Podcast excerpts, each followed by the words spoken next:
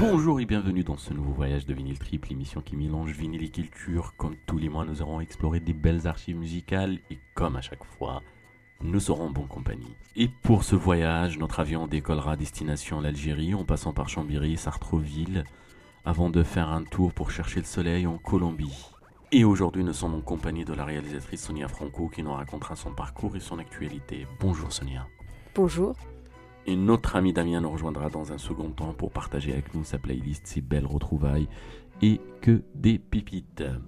Bien sûr, un bonus sera en compagnie de cette émission, c'est une analyse de bande originale d'un film dont on va parler et elle sera assurée par la talentueuse Emmanuelle. Vous sentez-vous représenté dans vos singularités, dans vos identités, dans vos histoires? Je pose la question car le film de notre invité, comme le disque d'aujourd'hui, nous interroge là-dessus. Dans ce film, certains verront notre rapport à la famille, la mamie, d'autres verront une belle preuve d'amour. Pour ma part, je vois ça comme une quête d'identité, mais, la- mais aussi la beauté du métissage, la double culture, le conflit générationnel et la transmission. Mais avant de parler de tout cela, un passage par la vinylothèque est indispensable pour partager une petite perle et un moment de bonheur. Et une fois n'est pas coutume, c'est un joli 45 tours.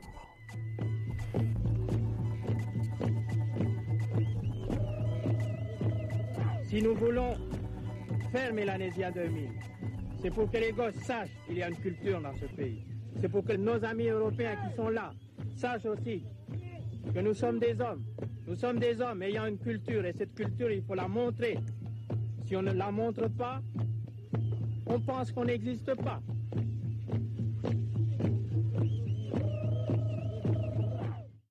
Sommes à la fin des années 70, la disco est bien installée à New York comme à Philadelphia, comme une réponse à la domination du rock, mais surtout à destination d'un public afro-américain, latino-américain. En France, c'est Dalida qui donnera le signal du départ avec son morceau Je t'attendrai en 1975. Et d'ailleurs, une belle reprise a été réalisée par Ibrahim Malouf. Elle a été suivie par Sheila, de retour des États-Unis avec un morceau, avec son morceau Love Me Baby. Et ce morceau aussi a été repris en 2017 par Camilou. Une belle reprise d'ailleurs. Et en 1977, le film La fièvre du samedi soir avec Sabio généralise le style et le genre. Et à ce moment, entre Chambéry et Lyon, un jeune d'origine algérienne se donne une mission de faire de la disco chantée en algérien. Il va piocher dans le patrimoine citifien, sa région natale, et ça donne.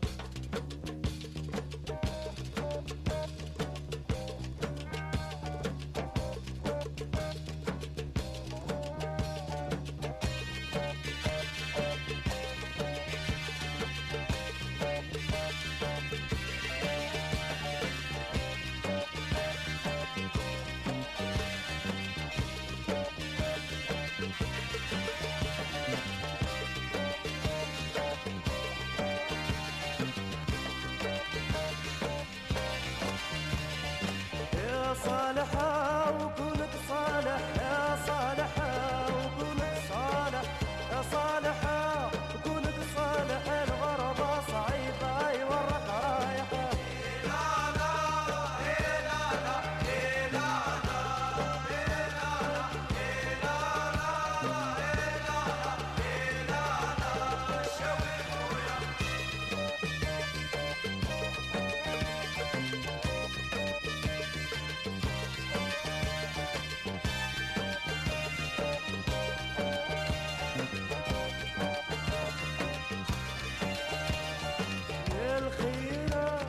المخير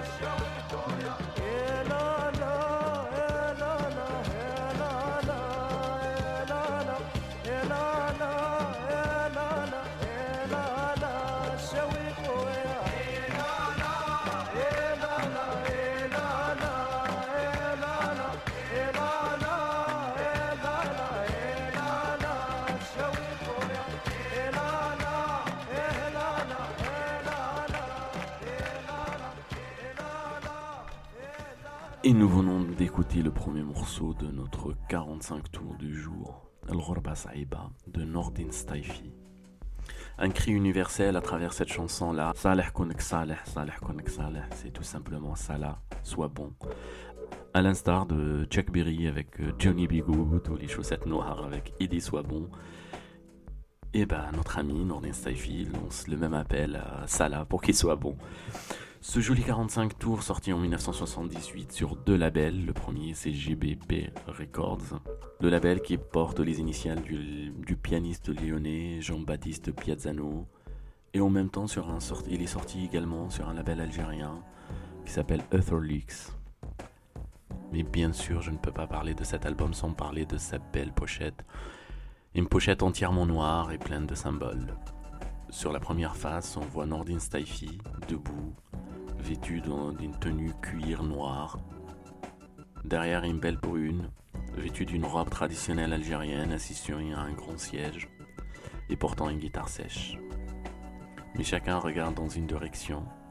Ceux qui connaissent la vie privée de cet homme verront plein de symboles et plein de signes. Son nom est écrit sur la pochette, avec le même style qu'on retrouve sur les panneaux des discothèques de l'époque. Sur le dos de la pochette, on ne peut pas rater une phrase écrite en grand un nouveau style dans la musique cityfienne, le disco. Rien que ça. Mais ça le mérite d'être clair peut-être. Donc l'homme qui derrière ce joli 45 tours, c'est Nordin Staifi, son vrai nom c'est Larbis Smeti, né dans la ville de Inazel le 26 octobre 1956.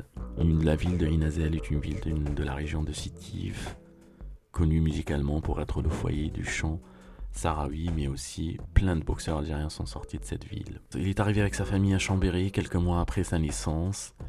Dans sa jeunesse, il imitera la Bahdriyas avant de s'imposer vers l'âge de 14 ans.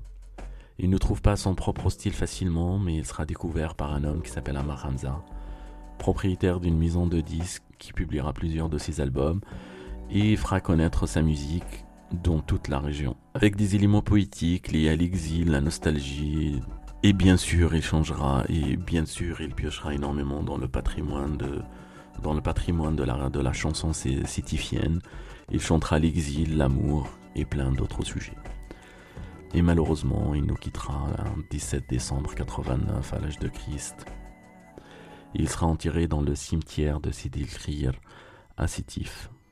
Je voulais réellement rendre hommage à cet homme qui a fait de la disco, de la pop avec énormément de modernité, mais également parce qu'il fait partie d'une génération qui est connue entre les deux, rives de la Méditerranée, mais elle jamais mise.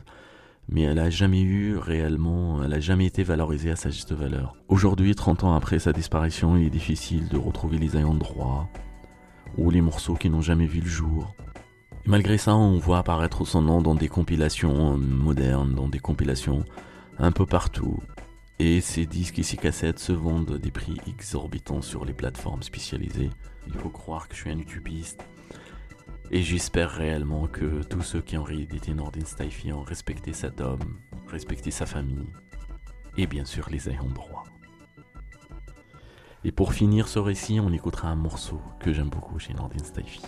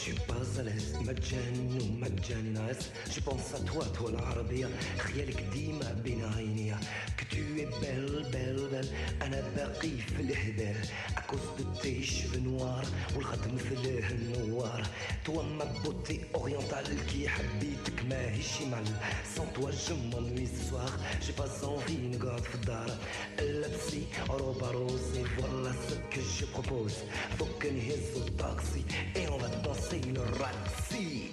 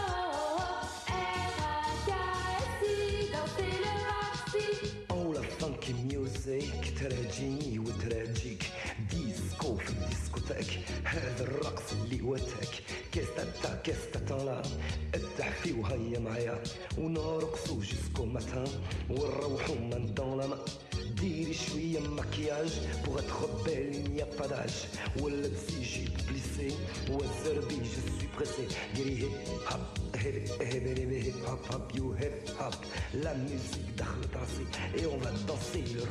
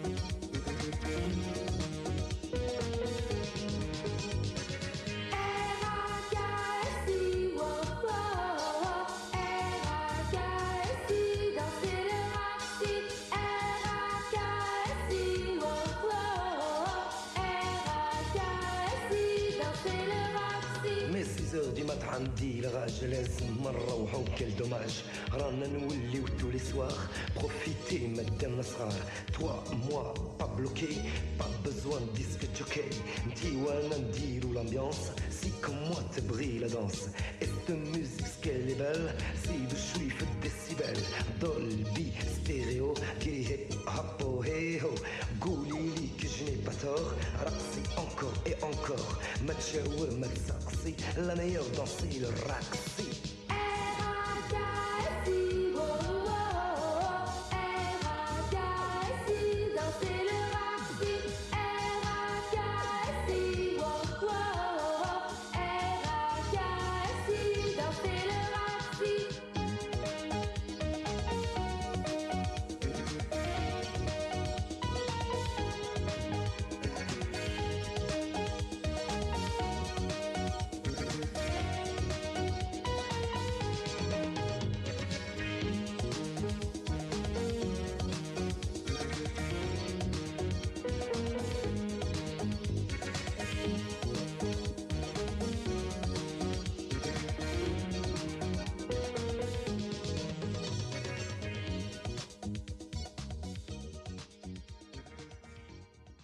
Et on va enchaîner maintenant avec notre invité du jour. Notre invité du jour, elle s'appelle Sonia Franco. Déjà, elle a un nom qui claque, elle a un nom d'artiste, elle n'a même pas besoin d'inventer un nom. C'est plutôt beau. Et elle vient aujourd'hui nous voir avec son film. Son film s'appelle Mes voix. Mes voix de Sonia Franco. Ça sonne bien, les amis, non? C'est même magnifique. L'avant-première était le 5 novembre dernier. Le film est d'une esthétique euh, remarquable, quand on le compare à l'époque. C'est quelque chose qu'il faut aller absolument la voir pour ceux qui n'aiment pas euh, les choses qui claquent à la télé, mais qui aiment un contenu, qui aiment une esthétique particulière, une esthétique euh, distinguée. Ben, ce film-là, il remplit toutes ces cases. Il a tourné cet été dans pas mal de festivals. Je laisse la réalisatrice nous raconter un peu plus sur ces festivals. Ce film a été réalisé avec la, c'est une production de Warnick, Warnick Films. Je me, je la laisse me corriger sur la prononciation exacte. Mais avant d'aller sur ce film, j'aimerais bien revenir sur son parcours. Et son parcours est assez euh, intéressant et intrigant à la fois. Elle a fait l'école supérieure de métier de l'image et du son, hein, la fameuse FIMS, pour ceux qui connaissent ce milieu. Elle, intervient assez régulièrement dans Les yeux de lui. hein, j'aime bien rien que pour le, nom. Et en préparant cette émission, je découvre qu'elle a fait un carnet de voyage, de, un carnet de voyage de Colombie. Je vous ai parlé de Bogota au début, non? Eh ben, on ira à Bogota. Sonia, comment on arrive à faire des carnets de voyage, un film à 30 ans Euh, bah, comment ça s'est fait tout ça euh, En fait, moi, à la base, j'ai hum, une formation de monteuse. Euh, j'ai étudié le montage à la FEMIS. Alors, j'ai pas fait énormément de montage après, mais je pense que ça m'a vraiment formée dans le sens où ça m'a appris à regarder les films, ça m'a, enfin, ça m'a donné un regard, ouais, je dirais, et une façon de, structurer les choses peut-être.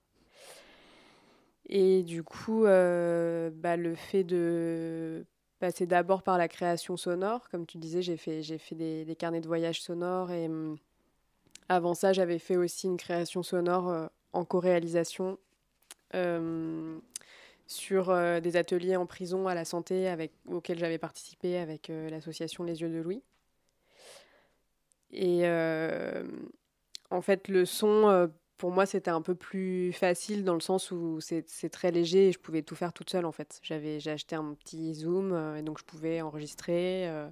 après, voilà, il suffisait de mettre la carte dans mon ordinateur et de, faire le montage. Et du coup, j'étais très autonome. Et puis, euh, je pense que ça me faisait un peu peur, en fait, de devoir euh, convaincre d'aut- d'autres personnes, de dire, bah voilà, j'ai tel projet, euh, viens, produis-moi, ou bien viens, travaille avec moi. C'était un peu, euh, peut-être un manque de confiance, je pense, ou de, de sensation d'être légitime à me dire, bah voilà, je peux aussi faire un film.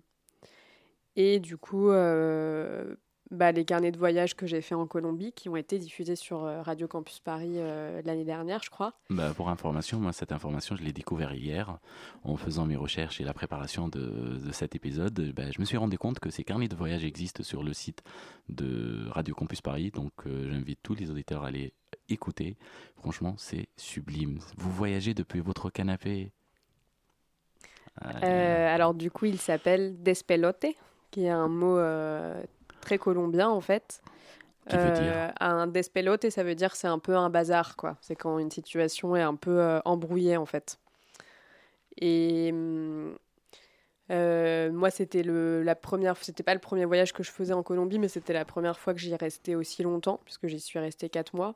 Du coup, euh, je me suis installée dans une coloc à Bogota. J'étais pas. euh, Ma famille vient d'une petite ville qui s'appelle Zipaquira, qui est à 40 km au nord de Bogota à peu près. Mais voilà, moi, je voulais vraiment essayer de vivre un temps euh, dans ce pays-là et dans cette ville qui est Bogota aussi, qui est quand même une espèce de mégalopole euh, un peu euh, rude à apprivoiser, on va dire.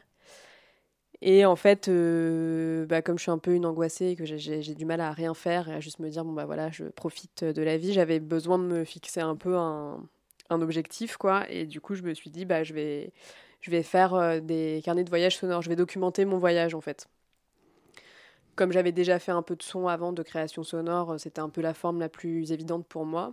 Mais l'objectif, c'était de raconter un voyage, de raconter un pays. C'est une sorte de chemin personnel euh, que vous avez essayé de- de- d'explorer, de, partager?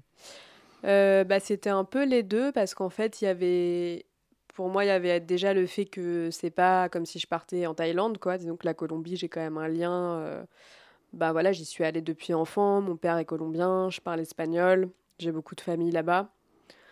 Euh, du coup, c'était quand même, euh, c'était quand même une exploration de bah, cette question dont tu parlais tout à l'heure, des racines, de la double identité. De, euh, c'est un pays qui est assez dur par plein d'aspects quand même politiquement et Enfin voilà, mon père est parti, euh, il a vécu 30 ans en France, c'est pas pour rien. Bon.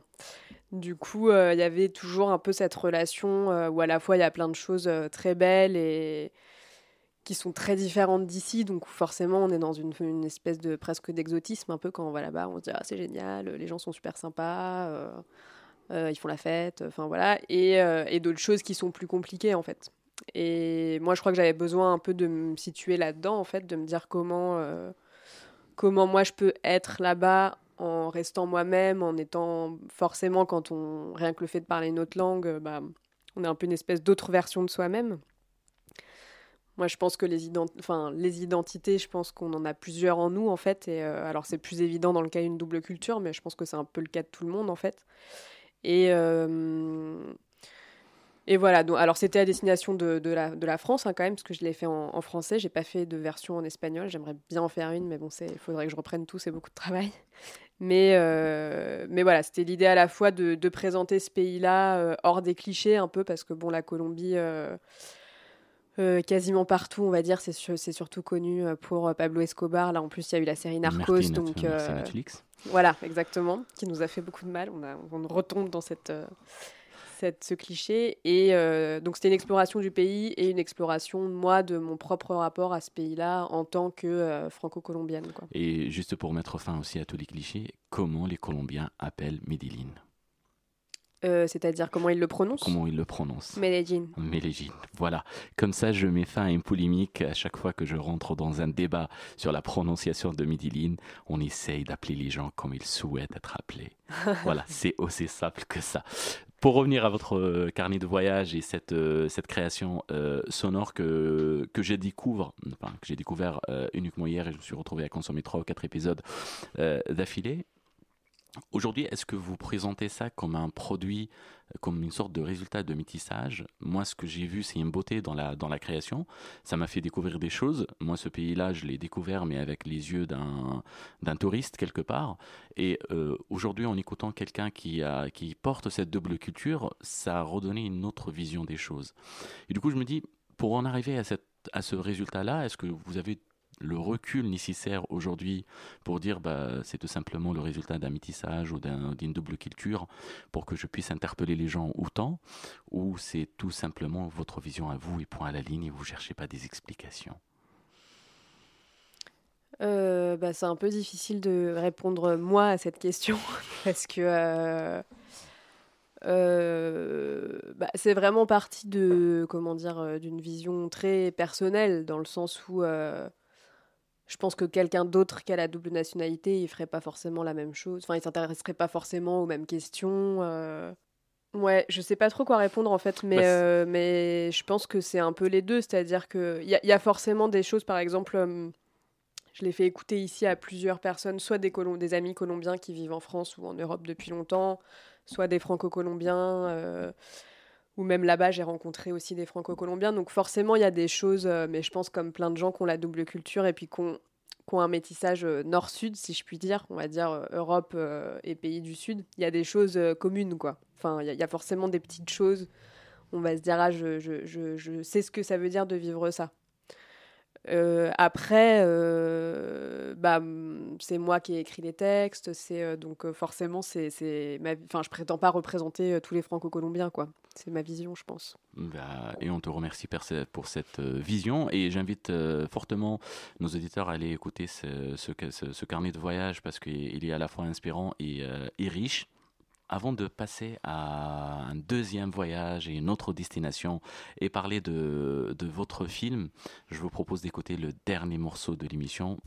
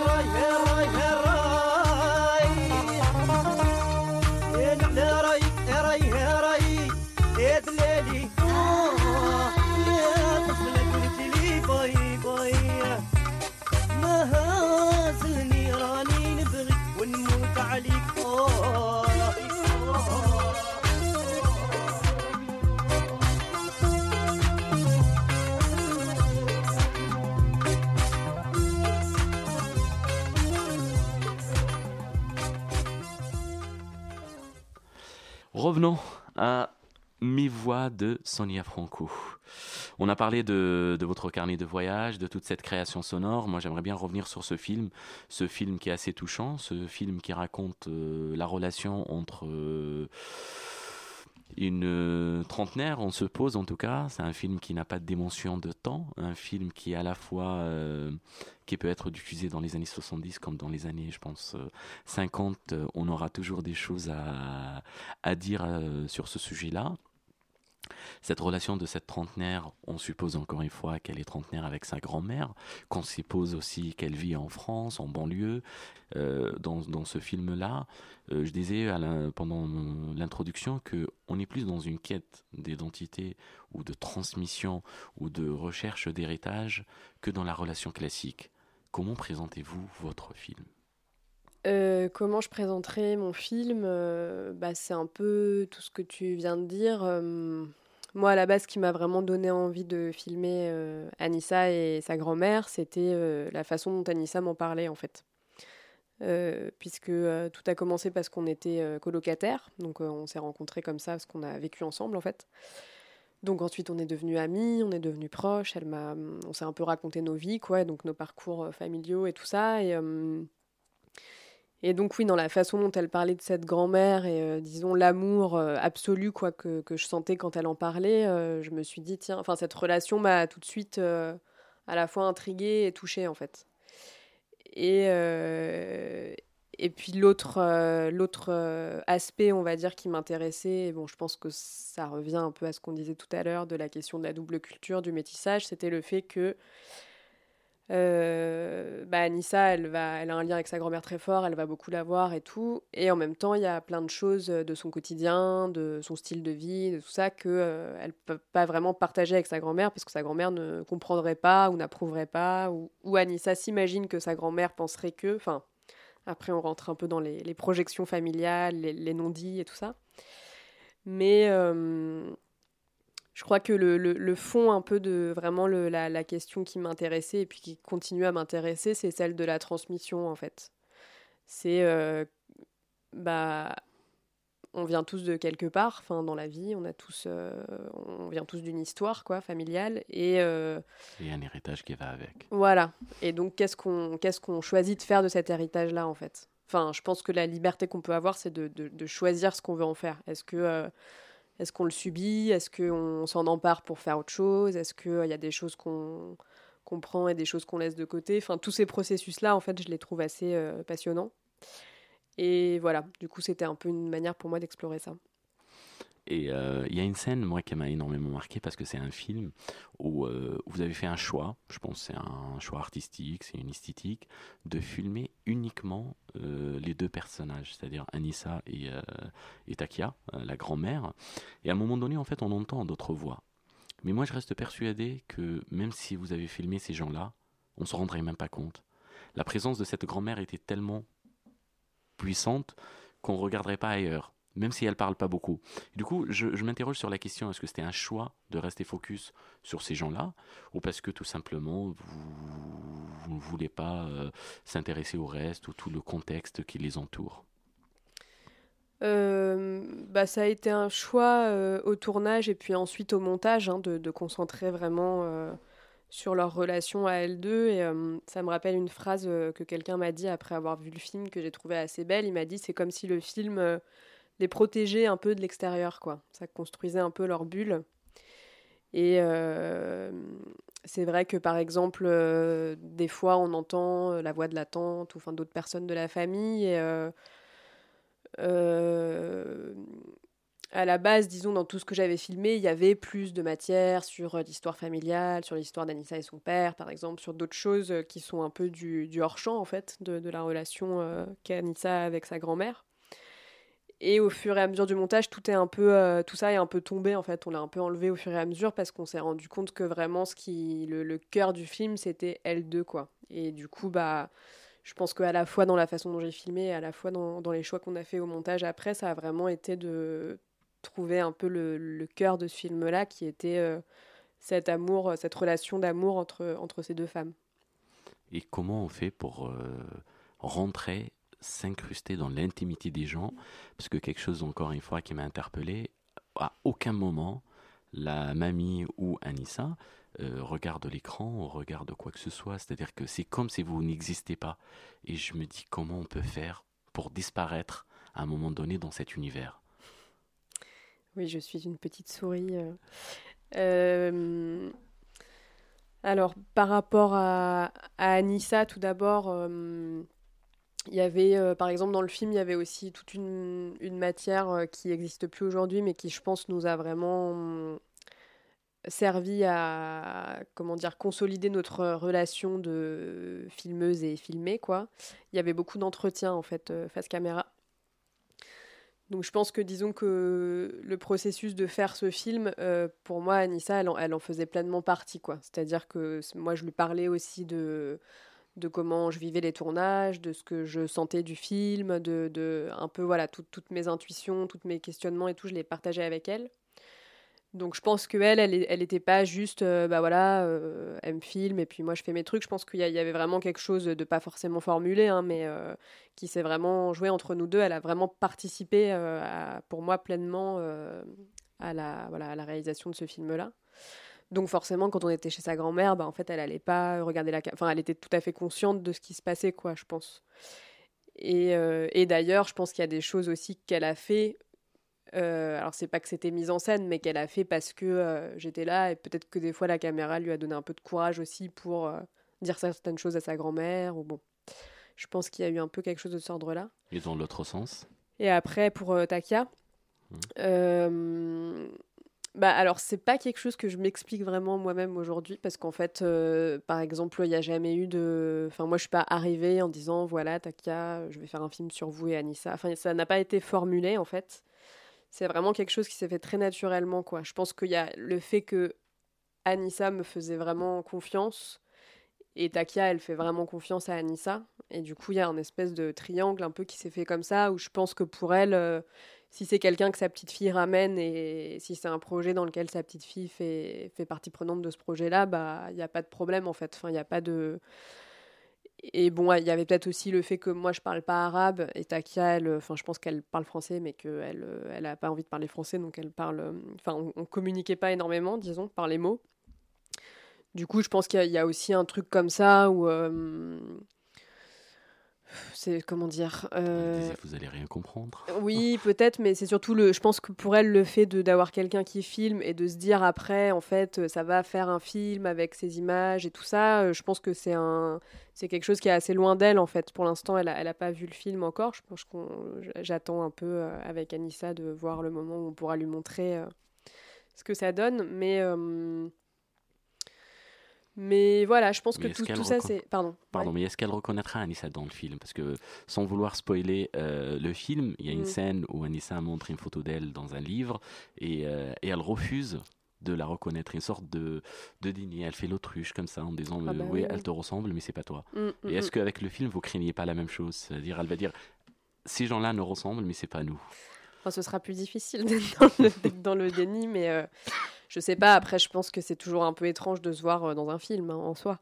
Mais euh, on verra. Mais en tout cas, pour la question de effectivement de se fondre dans le quotidien, euh, bah, il y a eu, je pense, voilà, ce, rapport de grande confiance. Ça s'est fait petit à petit. Ça s'est fait sur un temps assez long parce que j'ai filmé pendant un an et demi. Et puis aussi le fait que quand j'ai allé à, à Sartrouville, parce que Takia elle habite à Sartrouville, euh, bah disons que je, je passais pas mon temps à tourner non plus quoi. C'est-à-dire qu'en général euh, je tournais euh, deux heures peut-être ou trois heures dans la journée et puis après je passais la journée avec elle. on mangeait, on allait faire les courses à Carrefour et du coup je pense que le fait de partager, là j'y retourne à Sartrouville aussi de temps en temps pour lui rendre visite. Enfin disons qu'il y a, y a- y a quand même Il y a un vrai lien. bah, je pense après. Oui, moi c'est un peu. Enfin, j'ai du mal à concevoir les choses autrement aussi, quoi. C'est-à-dire que je peux pas trop filmer les gens s'il y a vraiment aucune relation. Enfin, si je suis tout le temps derrière la caméra, c'est un peu bizarre aussi pour moi. Donc, euh, donc voilà, tout ça s'est fait un peu euh, de manière tacite, je En dirais. tout cas, ce qui est sûr, c'est que Takia n'a jamais été intimidée par les- euh, la caméra. Donc c'est quelque chose de beau à voir, quelqu'un dans, dans ce naturel et pas du tout intimidé par, par, par la présence euh, d'une caméra dans la même pièce. Pour parler sur autre chose qui tourne autour de votre film, qui, euh, qui également concerne tous les films, euh, que ce soit documentaire ou, ou ce genre d'histoire, c'est la question naturellement du financement. On revient toujours à cette question. Aujourd'hui, pour le financement de ce film-là, est-ce que le parcours était extrêmement long, simple, complexe? Vous le qualifiez comment? Euh, long et complexe. Euh, alors, bah, faut savoir que le, la question, euh, en plus du documentaire, c'est assez compliqué parce que c'est pas, euh, on n'écrit pas de scénario. Enfin, je veux dire, il y, a- plein de choses. Moi, quand j'ai commencé le film, euh, il y a plein de choses qui se sont passées par la suite que j'avais pas prévues. Donc il y a eu zéro scénarisation en amont.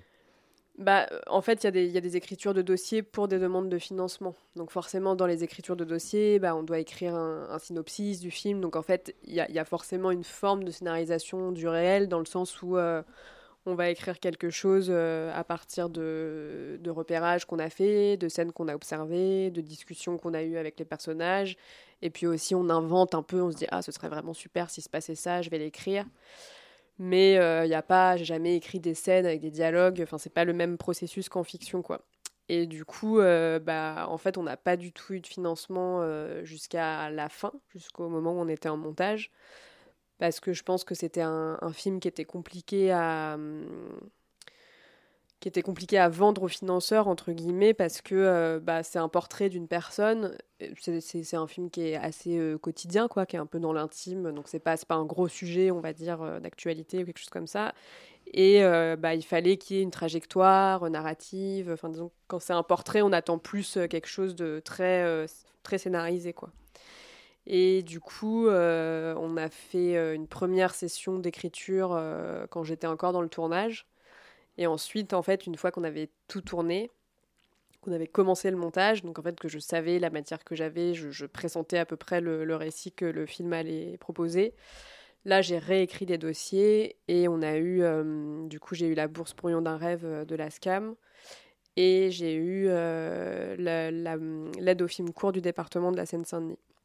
Ce qui nous a permis en fait de payer les techniciens, donc la monteuse, le monteur son, le mixeur et l'étalonneuse, qui euh, s'étaient engagés euh, bénévolement en fait sur le film. Comme quoi, une belle histoire peut convaincre les gens de travailler pour la gloire. Mais juste, je reviens sur un point, sur la partie où vous dites c'est une histoire de quotidien. Moi, je pense que c'est une forme de réalité à la télé, hein, contrairement à ce qu'on peut penser de la télé-réalité. Et euh, pour moi, il y avait une centaine de, thèmes qui sont dans votre film. Et euh, malheureusement, on n'aura pas le temps aujourd'hui d'aborder tous ces thèmes-là, mais j'aurais bien aimé rediscuter sur l'amitié qu'on retrouve, sur le conflit, sur les moments de silence qu'on voit dans le film, sur le moment de réflexion, sur le, sur le respect. Il y a une scène où on voit euh, à quel point euh, Anissa était admiratrice de sa, grand-mère et elle peut insulter euh, une personne et regarder tout de suite sa grand-mère avec des petits yeux. Il y a énormément de, de sujets dans cette relation-là que je pense qu'on aurait pu aborder aujourd'hui. Mais malheureusement, on n'a qu'une petite heure et on va passer à la dernière chronique de le la question qui tourne.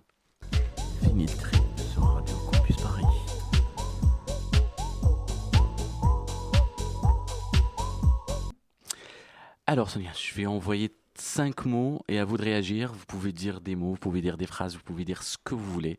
Je vais commencer par la plus simple, Bogota. Ou la complexe. Euh, Bogota, euh, bah, c'est une ville à laquelle je suis assez attachée, même si elle est très euh, chaotique. Et euh, je trouve que ce qui est le plus beau, c'est qu'il y a des, c'est bordé de montagnes en fait. Il y a, euh, il y a une, une ligne de montagne. la ville est construite un peu en long parce qu'elle borde une chaîne de montagnes et du coup on les voit. C'est un peu le, le repère dans la ville quoi. Le cinéma français? Euh, Ouais. c'est vaste. Euh, le cinéma français, euh, pff, je sais pas quoi dire. C'est une réponse en soi. Ouais. euh, Oran.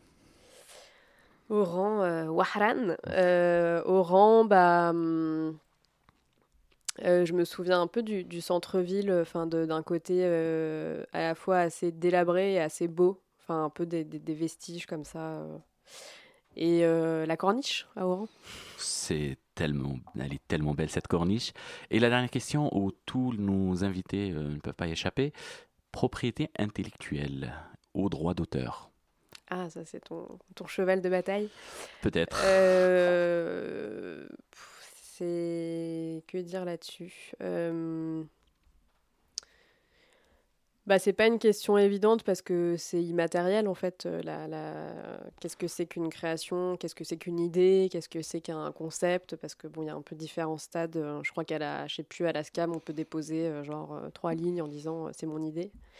Mais euh, est-ce que vous, dans votre parcours, vous êtes confronté à cette question-là?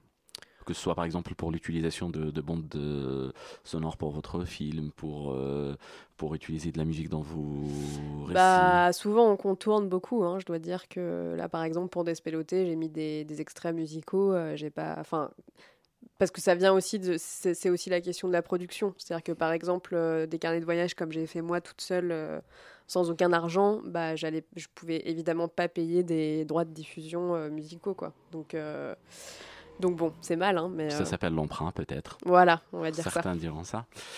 Merci beaucoup pour euh, cet échange et cette, euh, ce beau film que j'invite tous les auditeurs d'aller le, le voir. Et du coup, on peut le revoir où? On peut le Voilà, je vais faire, c'est le moment de faire un peu C'est le moment pub. pub.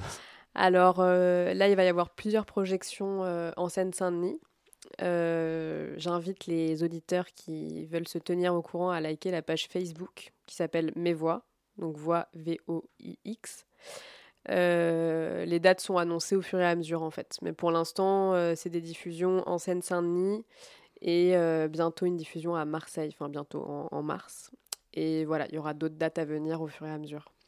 Et on souhaite que du bonheur pour ce film et pour Anissa, Takia et Sonia. Un dernier mot, un mot pour la fin, des nouveaux projets, quelque chose sur lequel on va venir vous chercher, quelque chose que vous souhaitez nous dire aujourd'hui en, avance? Euh, l'avance. à l'avance. euh, alors c'est vraiment euh, au début, mais je suis en train de travailler sur un, un documentaire euh, radiophonique euh, sur la question de la paternité. Donc c'est encore un peu autour de la transmission. hein. Tu vois que c'est des questions qui me taraudent. Voilà. Euh, merci Sonia euh, pour votre présence aujourd'hui. Et pour la chronique qui tourne aujourd'hui, nous avons avec nous notre ami Damien qui nous a préparé une petite sélection. Rebonjour Damien. Rebonjour Annie, Alors merci encore une fois d'être avec nous. c'est un plaisir. Qu'est-ce que tu as pour nous aujourd'hui Trois petits voyages que je vous ai concoctés avec amour. Ah, j'adore les voyages, j'adore l'amour. On commence par le premier voyage. Ça donne quoi en catégorie Cold Wave douce et chaleureuse avec son arpeggio de guitare. Ah et en ambiance Scandinavie, coucher de soleil, fjord, pantalon retroussé, geste du pied dans l'eau, c'est la fin de l'été, mais c'est le début d'autre chose. C'est Roy Scobb qui remixe Kings of Convenience, I don't know what I can save free from. On écoute ça.